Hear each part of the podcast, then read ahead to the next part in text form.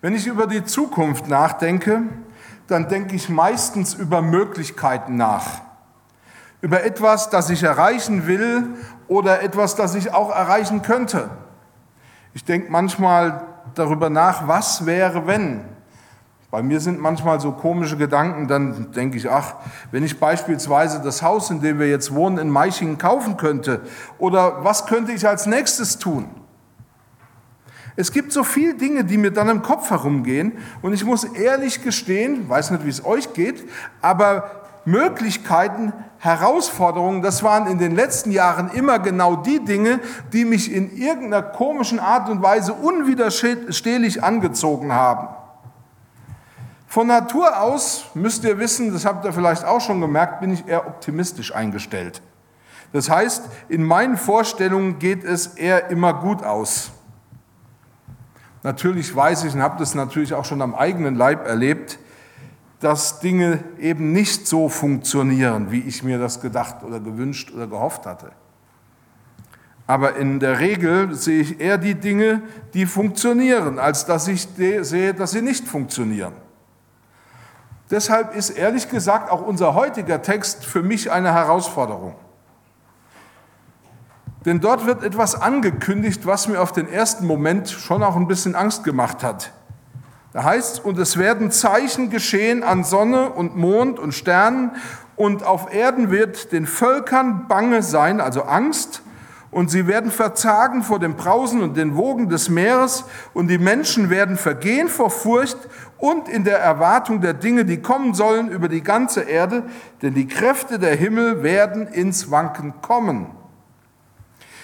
Wenn wir uns das Lukas-Evangelium anschauen, beziehungsweise dieses 21. Kapitel, in dem unser Text steht, dann wird überall beschrieben, dass die Erde ein Verfallsdatum hat. Das heißt, sie wird zerstört. Es werden Zeiten kommen, da haben die Menschen große Angst, weil sich alles verändern wird. Und ich möchte dir heute Morgen auch mal die Frage stellen, wie denkst du eigentlich über die Zukunft? Was beschäftigt dich, wenn du an die Zukunft denkst? Können wir das überhaupt ernst nehmen, was die Bibel hier schreibt? Noch vor kurzem hat ein bekannter deutscher Christ ähm, bei Facebook geschrieben, und das war jetzt so äh, um die Zeit von Thanksgiving in Amerika so, wird die Welt eigentlich immer schlechter? Eine Mehrheit glaubt das. Nun, heute feiern die Amerikaner Thanksgiving. Eigentlich wunderbar, so ein Tag zum Danke sagen. Wir leben nämlich in ziemlich guten Zeiten. Hier ein paar weltweite Trends, die viele nicht kennen. Hunger und extreme Armut nehmen rapide ab. Ernten und Zugang zu sauberem Wasser nehmen weltweit zu. Und ich erinnere mich, er hatte ein Bild mit den Statistiken daneben. An, äh, Alphabetisierung und Bildung nehmen in den äh, armen Ländern rapide zu. Katastrophen und Kriegstote Zahl extrem gesunken, Feinstaub in der Luft nicht mal ein Drittel so viel wie vor 50 Jahren. Viel weniger Ozon in der Luft, viel mehr Tierarten geschützt, Kindersterblichkeit, Zwangsarbeit, Krebstote, Ölpest, alles Tendenz sinkend. Trotzdem denken die meisten Menschen, dass wir in schrecklichen Zeiten leben. Das war ein Zitat. Dann habe ich ein bisschen rumgeforscht, wie man das halt so macht und bin auf einen Artikel vom Fokus äh, gestoßen und zwar im äh, September diesen Jahres, also nicht viel älter als das, was er geschrieben hat. Und da schreibt er unter, äh, schreibt dieser Autor unter der Überschrift Schockprognose zur Klimakatastrophe. Mitte des Jahrhunderts ist die Menschheit am Ende. So, Australische Forscher glauben nämlich, und jetzt kommt auch wieder ein Zitat, um die Mitte des Jahrhunderts, so ihre Prognose, werde die Zivilisation, wie wir sie kennen, voraussichtlich enden. Ursache des Niedergangs seien die zunehmend desaströsen Auswirkungen der globalen Erderwärmung gepaart mit dem Unwillen, sie konsequent zu bekämpfen. Der Autor Michael Odenwald war überzeugt, dass diese Prognosen nicht an den Haaren herbeigezogen sind. Und jetzt stellt euch mal die Frage, wer hat denn jetzt recht? Geht es hier einfach nur um eine billige Panikmache? Darum, dass es, dass es schlechter dargestellt wird, als es in Wirklichkeit ist? Interessant ist, dass Lukas von einer unglaublichen Angst schreibt, die die Welt in dieser Zeit prägen wird. Naja, und ich muss ja eigentlich nicht unbedingt weit gehen, also ich gucke dann meistens in die Zeitung oder ins Internet und stelle fest, dass hier überall ein Gefühl von unglaublicher Angst herrscht. Ich habe das noch nie erlebt, dass wir so ängstlich geworden sind wie zu unserer Zeit. Die Frage ist, welcher Prognose glaubst du mehr? Und was bedeutet deine Perspektive, das für deine Perspektive auf die Zukunft? Was bedeutet das überhaupt für dein Leben? Hat das irgendeine Konsequenz für dein Verhalten? Was passiert, wenn es passiert? Hast du irgendwelche Strategien, wenn es so kommt? Dass immer alles besser wird, dann brauchst du vielleicht ja gar nicht so viele Strategien. Dann musst du ja nur abwarten können. Aber wenn jetzt zum Beispiel die eher pessimistische Zukunftssicht die eigentlich realere Perspektive ist, was machst du dann? Müsste die Konsequenz nicht sein, schon allein aus dem sogenannten Selbsterhaltungswillen, dass wir alles tun, um das abzuwenden? Man muss sich ja ehrlich schon fragen, warum tun wir eigentlich so wenig? Warum unternehmen nicht alle das, was in ihrer Macht steht, um diese Katastrophe abzuwenden oder ihr zu entgehen? Jetzt, wo wir diese No-Future-Generation oder die No-Future-Einstellung, die in den 90er Jahren so geherrscht hat, wo wir die jetzt endlich hinter uns gelassen haben, ja, damals hatte jeder null Bock auf alles und dahinter stand immer die Frage, was bringt es mir eigentlich? Und das eigentliche Problem war, dass das nicht ein Ausdruck einer völlig ignoranten Sache war, sondern ein Ausdruck einer total zukunftslosen Perspektive. Das haben wir doch überwunden, das haben wir doch schon lange hinter uns gelassen. Und ich möchte heute Morgen die Frage stellen, mit der wir uns beschäftigen wollen. Was passiert, wenn es passiert? Und ich möchte aus biblischer Sicht ein paar Hilfestellungen geben, wie wir uns verhalten sollen, wenn es passiert. Ach ja, und ich wollte auch noch erwähnen, das ist eine Adventspredigt. Also, wie soll ich mich verhalten, wenn es passiert? Und das Erste, was ich dir wirklich sagen möchte, ist, verfalle nicht in Panik oder für die Jungen unter uns, ähm, keep cool. Ja? Beim Lesen von Lukas 21 ist mir aufgefallen, dass Jesus im gesamten Kapitel 21 darüber spricht, was tun, wenn es passiert. Und auf der einen Seite wird immer wieder auf die kommenden schweren Zeiten hingewiesen und auf der anderen Seite wird immer wieder den Jüngern gesagt, er aber sprach, das steht in Lukas 21 Vers 8, seht zu, lasst euch nicht verführen. Denn viele werden kommen unter meinem Namen und sagen, ich bin's und die Zeit ist dabei gekommen, folgt ihnen nicht nach. Also lauft denen nicht nach. Wenn ihr aber hören werdet von Kriegen und Aufruhr, und jetzt kommt's, so entsetzt euch nicht. Es ist äußerst interessant, dass einerseits die dunklen und düsteren Ereignisse in der Zukunft nicht einfach schön geredet werden können. Man kann das irgendwie nicht einfach nur wegreden. Was angekündigt wurde, wird offensichtlich passieren. Es werden Verführer kommen, die sich gerne als Messias, als Retter in allen drohenden Herausforderungen präsentieren wollen. Es wird Kriege und Aufruhr geben. Es ist nicht so, dass die Dinge, die angekündigt sind oder befürchtet wären, auch nicht genügend Kraft hätten, um uns in Panik zu versetzen. Wenn wir die Nachrichten schauen, dann wird uns relativ schnell klar, dass es auf der Welt überall brodelt. Wenigstens nehme ich das wahr. Das Krasse und deshalb auch zu unserer heutigen Situation absolut vergleichbare ist, als Jesus das gesagt hatte, ähm, war, dass ja, auf der einen Seite die Leute, die das sehen wollen, es sehen können und viele andere das überhaupt nicht wahrnehmen. Warum? Weil sie nämlich überhaupt keine Anlässe in ihrem Alltag finden, weshalb sie sagen sollten, warum sollen wir denn in Panik verfallen? Und bei Jesus war das auch so. Jesus war im Tempel, als er dort mit seinen Jüngern sprach. Und zu dieser Zeit, naja gut, die Römer waren im Land, wir überhöhen das manchmal, eigentlich müssten wir sagen, es war alles gut. Ja, da steht Jesus mit den Jüngern im Tempel und erzählt ihnen, dass der Tempel einstürzen oder äh, dem Erdboden gleich gemacht wird. Und die Jünger sagen, das könnt ihr in den Versen 2 und 3 lesen, ja, guck dir doch mal diesen Bau an, der ist doch einfach super gut und so prunkvoll und so schön. Also etwas, was Jesus hier sagt, war für die meisten der Jünger überhaupt nicht nachvollziehbar, weil sie sagten, da ist doch gar nichts passiert oder da kann nie was passieren. Ihr müsst wissen, der Tempel war in der Antike einer der eindrucksvollsten Bauwerke, die es je gegeben hat und die sie bis dato zu sehen bekommen hatten. Roger Libby hat eine Doktorarbeit über den zweiten Tempel geschrieben und er machte einen Vergleich und macht in dem Vergleich deutlich, wie beeindruckend der Tempel der damaligen Zeit war. Und er schreibt, dass Artemision in Ephesus galt in der römischen Welt als eines der sieben Weltwunder.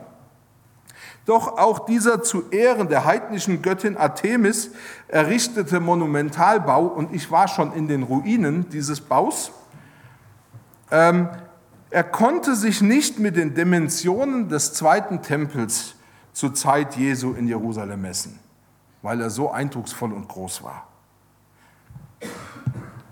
Der weltweite Hunger nimmt ab.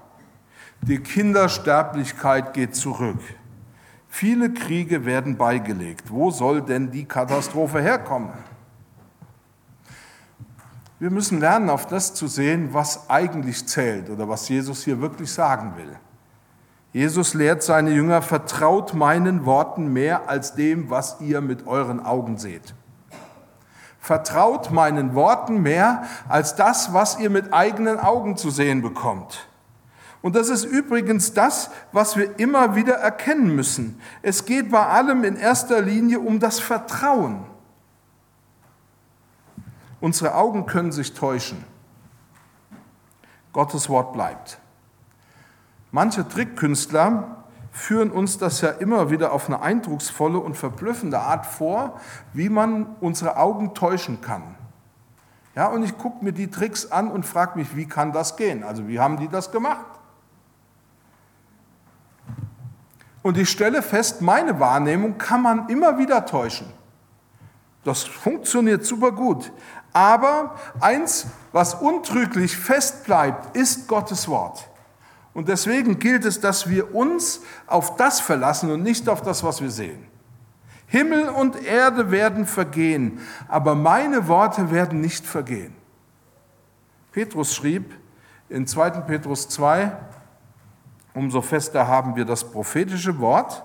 Und ihr tut gut daran, dass ihr darauf achtet, als auf ein Licht, das da scheint an einem dunklen Ort, bis der Tag anbreche und der Morgenstern aufgehe in euren Herzen. Und das sollt ihr vor allem wissen, dass keine Weissagung in der Schrift eine Sache eigener Auslegung ist, also von Menschen erdacht, denn es ist noch nie eine Weissagung aus menschlichem Willen hervorgebracht worden, sondern getrieben von dem Heiligen Geist haben Menschen im Namen Gottes geredet.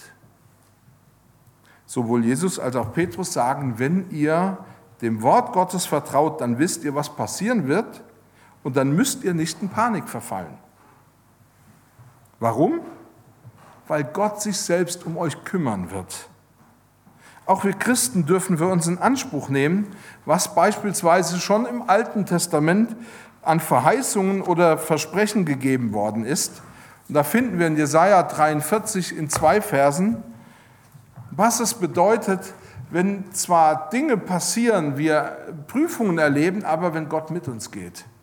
Wenn du durchs Wasser gehst, will ich bei dir sein, dass dich die Ströme nicht ersäufen sollen.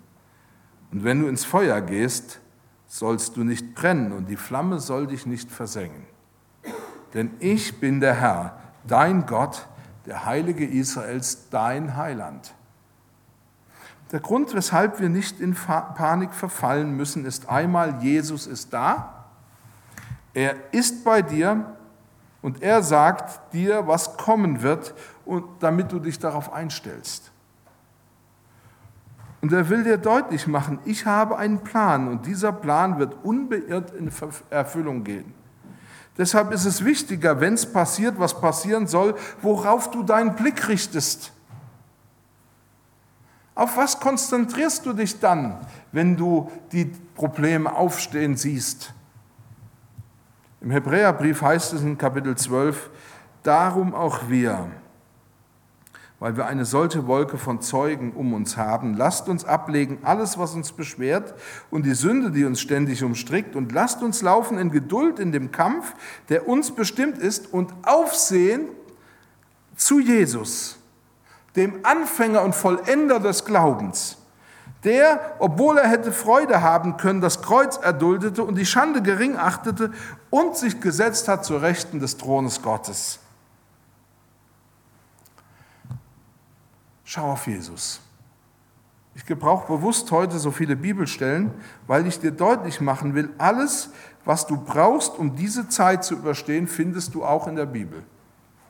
Deshalb vertraue Gottes Wort und vertraue Jesus. Du brauchst wirklich nicht in Panik zu verfallen. Ich möchte euch noch ein zweites mitgeben. Was passiert, wenn es passiert?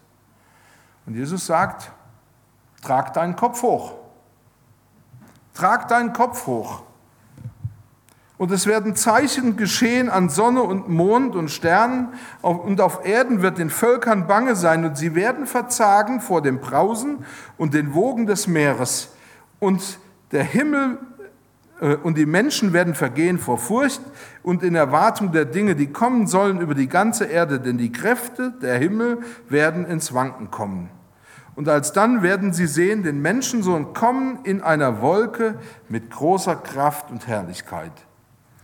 Wenn aber dieses anfängt zu geschehen, dann seht auf und erhebt eure Häupter, weil sich eure Erlösung naht. Für viele Menschen sind diese Worte, die Jesus hier gesagt hat, Gründe, um Zukunftsangst zu entwickeln oder in Panik zu verfallen. Aber stell dir immer die Frage, wenn du sowas liest, was ist die von Jesus empfohlene Reaktion? Was ist die empfohlene Reaktion? Und die Reaktion, die Jesus sagt, ist, zum Zeichen deiner Hoffnung nimm den Kopf hoch. Richte dich auf. Schüttle die Angst, die Last der Angst ab. Du hast allen Grund zur Hoffnung. Jesus spricht hier von Zeichen, die geschehen werden. Und über die Bedeutung von Zeichen habe ich Folgendes gelesen, wie das die Bibel versteht. Zeichen ist eine Sache, ein Vorgang, ein Ereignis, woran man etwas erkennen, lernen, im Gedächtnis behalten oder die Glaubwürdigkeit einer Sache einsehen soll. Denn der Gegenstand des Zeichens ist entscheidend für seine Beurteilung, äh, ist, denn nicht der Gegenstand seiner, des Zeichens ist entscheidend für seine Beurteilung, sondern seine Funktion. Nicht sein Vollzug, sondern seine Mitteilung. Das heißt, wenn wir diese Zeichen sehen, und in der Bibel wird immer wieder von Zeichen ges gesprochen, also wenn die Klimakatastrophe trotzdem eintrifft, dann ist das nur ein Zeichen. Aber die Frage ist, was will uns denn damit gesagt werden? Es ist eine Ankündigung, dass Gott in absehbarer Zeit handeln wird. Zeichen sind dazu da, dass diejenigen, die sie verstehen und richtig deuten können, wissen, was die Stunde geschlagen hat. Sie können erkennen und verstehen, wo Gott in seinem Plan steht. Da müssen Sie nicht jeden Moment wissen und keine, kein äh, Weltuntergangsdatum kennen, sondern Sie wissen, jetzt ist Gott am Handeln. Jesus selbst fordert seine Jünger auf, und ich habe das vorhin gelesen, seht den Feigenbaum und alle Bäume an, wenn sie jetzt ausschlagen und ihr seht es, so wisst ihr selber, dass jetzt der Sommer nahe ist. So auch ihr, wenn ihr seht, dass dies alles geschieht, so wisst, dass das Reich Gottes nahe ist. Jesus spricht davon, dass diejenigen, die ihm glauben, eine Handhabe haben, um sich auf das Kommende einzustellen. Und das Kommende, auf das sie sich wirklich einstellen sollen, ist nicht, was da alles sonst passiert, sondern Jesus will sagen, die Erlösung, die Rettung. In der Bibel wird uns klar und deutlich verheißen, Jesus kommt wieder. Er wird diejenigen, die zu ihm gehören, zu sich in seine Herrlichkeit nehmen.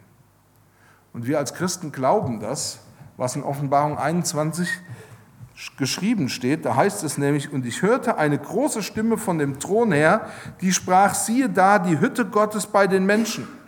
Und er wird bei ihnen wohnen und sie werden sein Volk sein. Und er selbst Gott mit ihnen wird ihr Gott sein. Und Gott wird abwischen all ihre Tränen von ihren Augen. Und der Tod wird nicht mehr sein, noch Leid, noch Geschrei, noch Schmerz wird mehr sein, denn das Erste ist vergangen. Und er auf dem Thron saß, sprach, siehe, ich mache alles neu. Und er spricht, schreibe, denn diese Worte sind wahrhaftig und gewiss. Jesus kommt wieder. Er wird uns erlösen. Wir glauben daran, weil es die Bibel sagt. Deshalb, wenn du erfährst, dass es in der Welt immer schrecklicher zugeht, dann lass dich von dieser Panik nicht anstecken, sondern nimm den Kopf hoch. Richte dich auf, mach den Rücken gerade als Menschen die Rettung durch Jesus Christus erfahren haben, wissen wir, alle Anfechtung und alles Schwere ist vorläufig, nicht endgültig.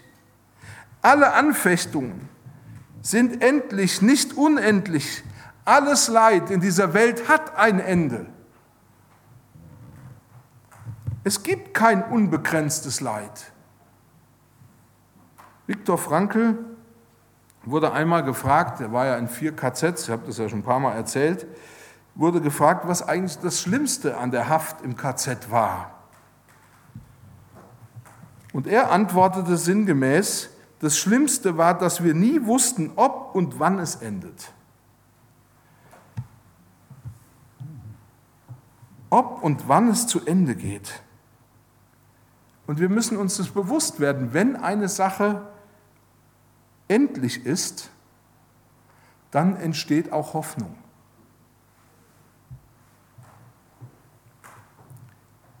Hoffnungslosigkeit entwickelt sich, wenn die Überzeugung, es wird nicht mehr gut, die Oberhand gewinnt.